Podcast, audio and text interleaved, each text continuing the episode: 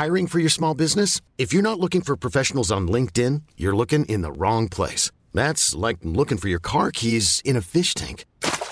LinkedIn helps you hire professionals you can't find anywhere else, even those who aren't actively searching for a new job but might be open to the perfect role. In a given month, over 70% of LinkedIn users don't even visit other leading job sites. So start looking in the right place. With LinkedIn, you can hire professionals like a professional. Post your free job on linkedin.com slash achieve today. Corentine, un livre de Roselyne Bachelot.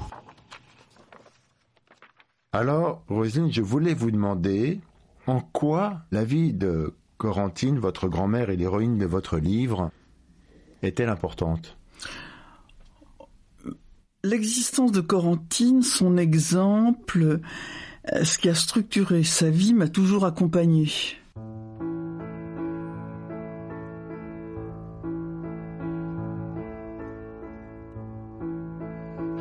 On est à une époque où on se demande si les gens savent exactement comment on vivait il n'y a pas si longtemps dans notre pays. On a l'impression, quelquefois, qu'on vit dans un, je sais pas, dans un pays pauvre, dans un pays miséreux. Mais je crois que la plupart ne se rendent pas compte d'où on vient. Et pour moi, raconter Corentine, c'est raconter l'histoire d'une femme du XXe siècle. Et quelquefois, on a le sentiment qu'on est au Moyen Âge. L'existence de Corentine, son exemple, ce qui a structuré sa vie m'a toujours accompagné.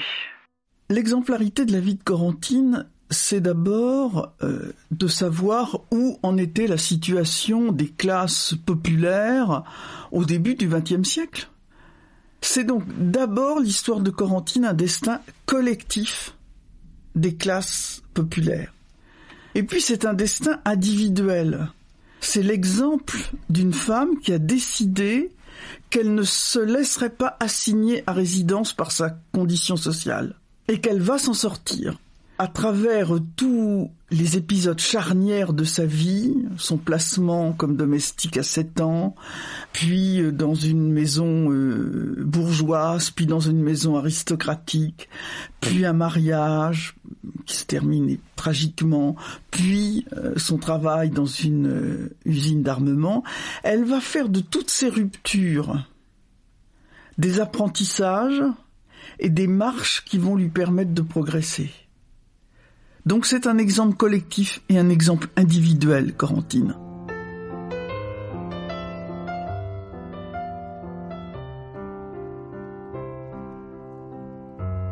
Corentine n'était pas une féministe, elle n'avait pas la culture, c'était une femme qui ne savait ni lire ni écrire, elle n'a pas la culture pour exprimer, structurer une pensée, et néanmoins, effectivement, c'est une féministe.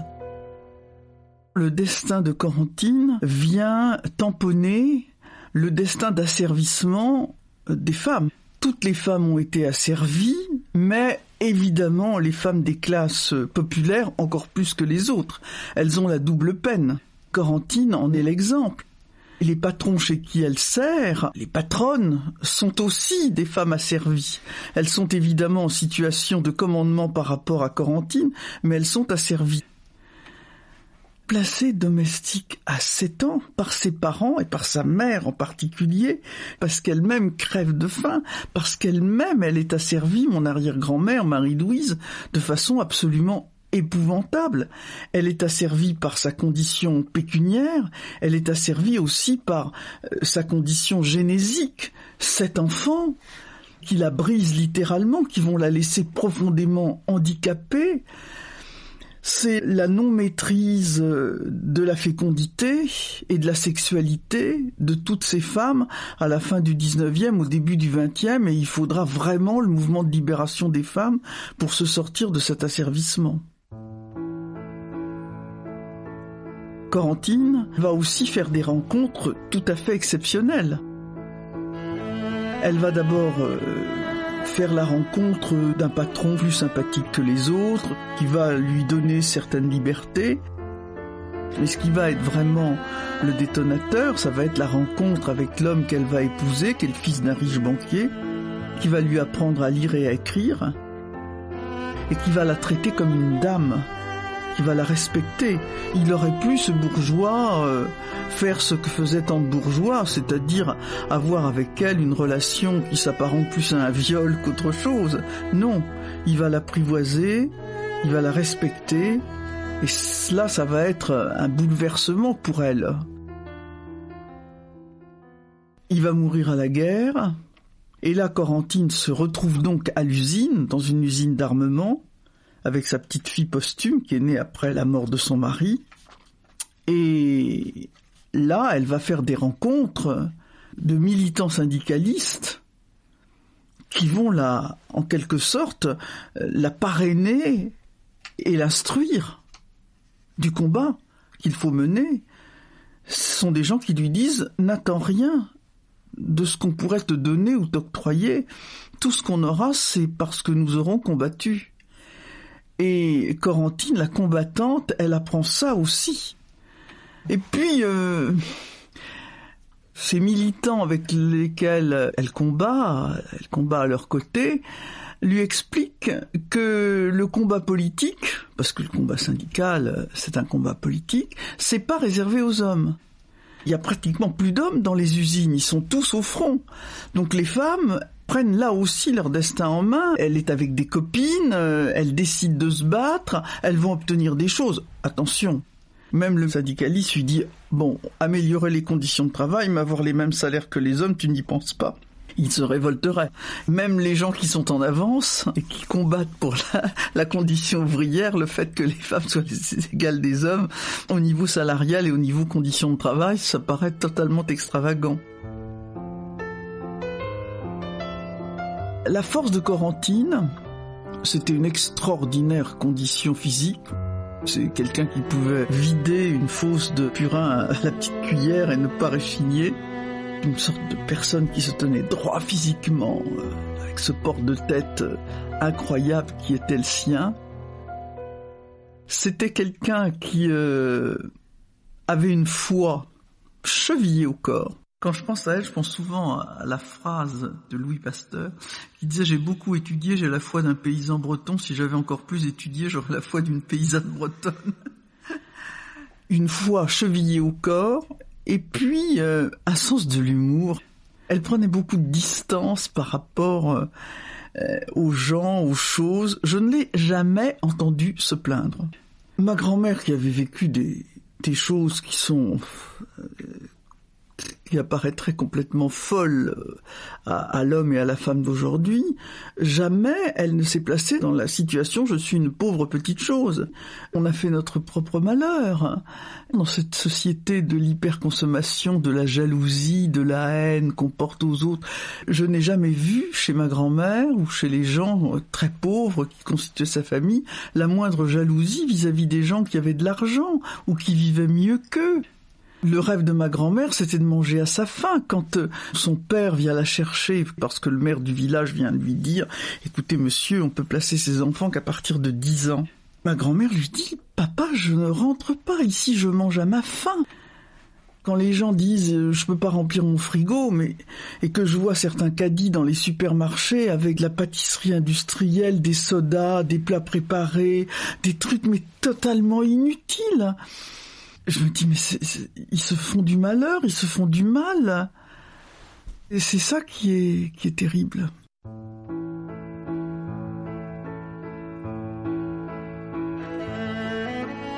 Dans notre société, vous interrogez les gens pour savoir si c'était mieux avant, ils vous répondent c'était mieux avant. C'était mieux avant où on mangeait pas sa faim, où on n'avait pas de toilette, on n'avait pas de vêtements, on n'avait pas de chauffage, vos enfants mouraient dans vos bras massivement, euh, l'espérance de vie euh, à cette époque-là, elle était de 30 ans inférieure à aujourd'hui, les gens vous disent les yeux dans les yeux, c'était mieux avant. Moi j'ai envie de cogner. Euh, retenez-vous ça va aller.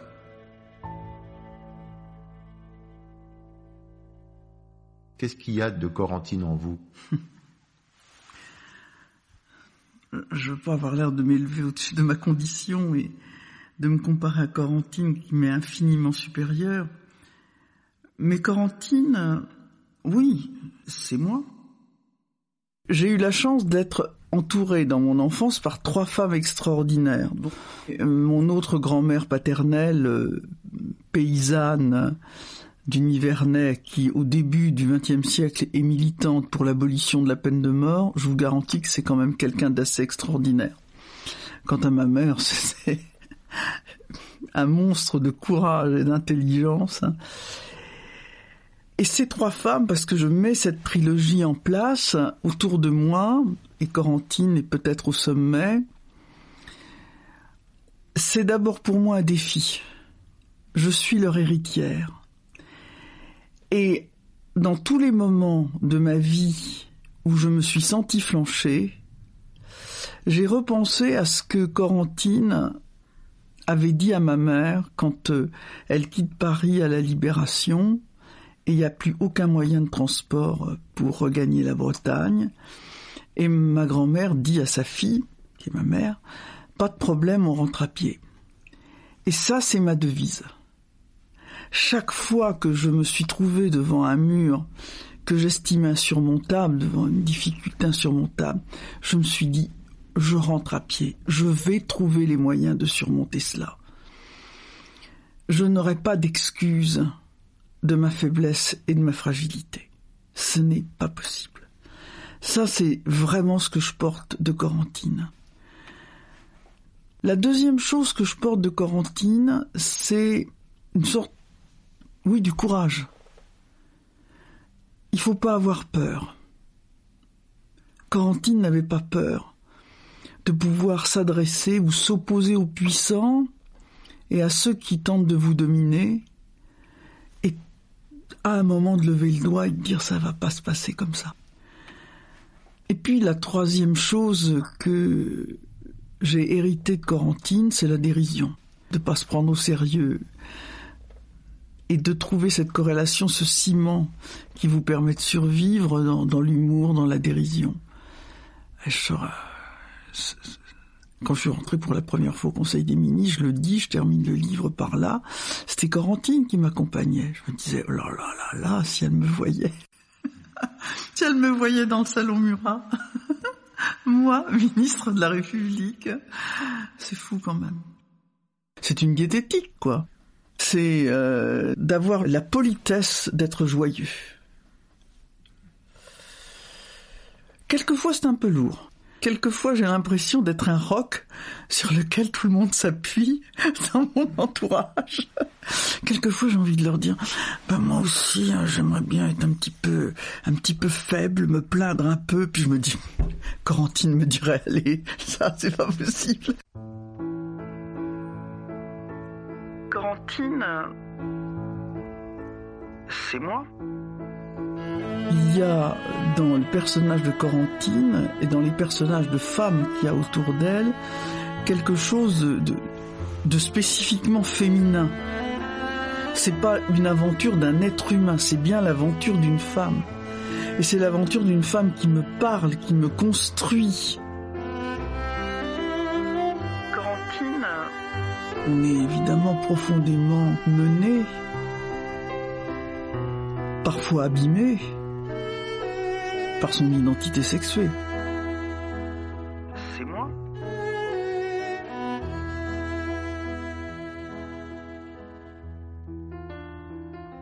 Vous dites qu'il suffit de se battre pour transformer sa vie en destin. Est-ce que ça marche à tous les coups? Le combat, c'est pas forcément de gagner. Ah, là, ça devient subtil. Le combat, c'est de faire de sa vie une chose dont on est fier, c'est de donner du sens à sa vie. C'est à ça que ça sert le combat. C'est pas de gagner, c'est pas d'avoir des lauriers, c'est de se dire j'ai la conviction qu'il y a des choses qui méritent qu'on se batte pour elles.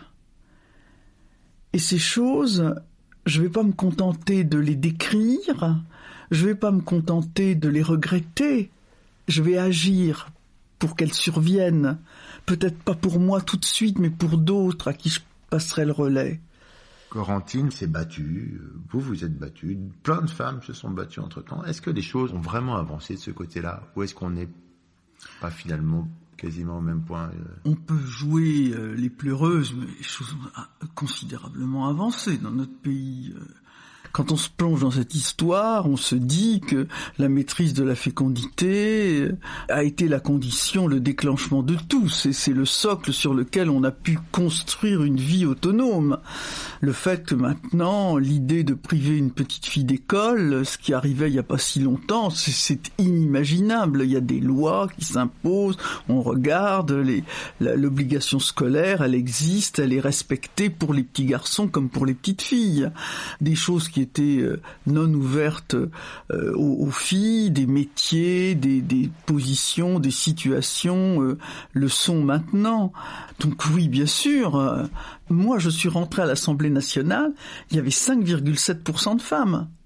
Regardez le, le chemin qui a été fait. Alors, évidemment, c'est pas suffisant, ça parle même pas du temps de Corentine. Je rentre à l'Assemblée nationale en 88. En 88, il y a 5,7% de femmes. Bien sûr que les choses ont progressé. Oh non, moi je suis pas partie du club des pleureuses. Ça progresse par les femmes ou parfois par les hommes? Ça progresse par les femmes. En même temps, pour votre Corentine, il y a des hommes? Qui ont été ses alliés, mais ils sont très rares. Vous savez, il y a une belle phrase de Madame de Stahl qui dit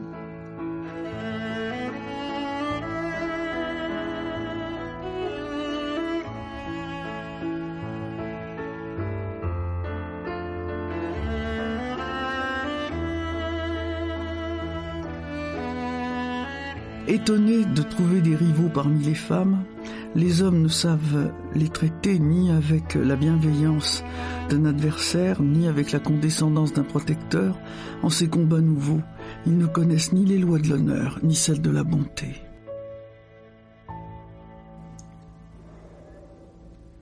Eh ben, eh ben, ben merci Roselyne. merci. C'était Corentine, un livre de Roselyne Bachelot. Il faut pas confondre la gaudriole, l'humour et la dérision sur soi-même. Oui, oui, je ne confonds pas, je confonds pas. Aux éditions Plomb.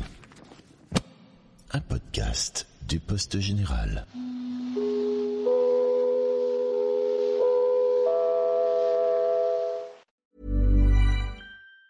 Save big money on exterior wall lights. Now at Menards. Find your style with Patriot Lighting. Exterior lights enhance the look of your home. Choose from over 50 options from Patriot Lighting. Now through May 19th, get $10 instant savings on a single qualifying purchase of $100 or more on in stock outdoor wall lights. Check out our entire selection of outdoor lights and see the rest of our deals happening now on Menards.com.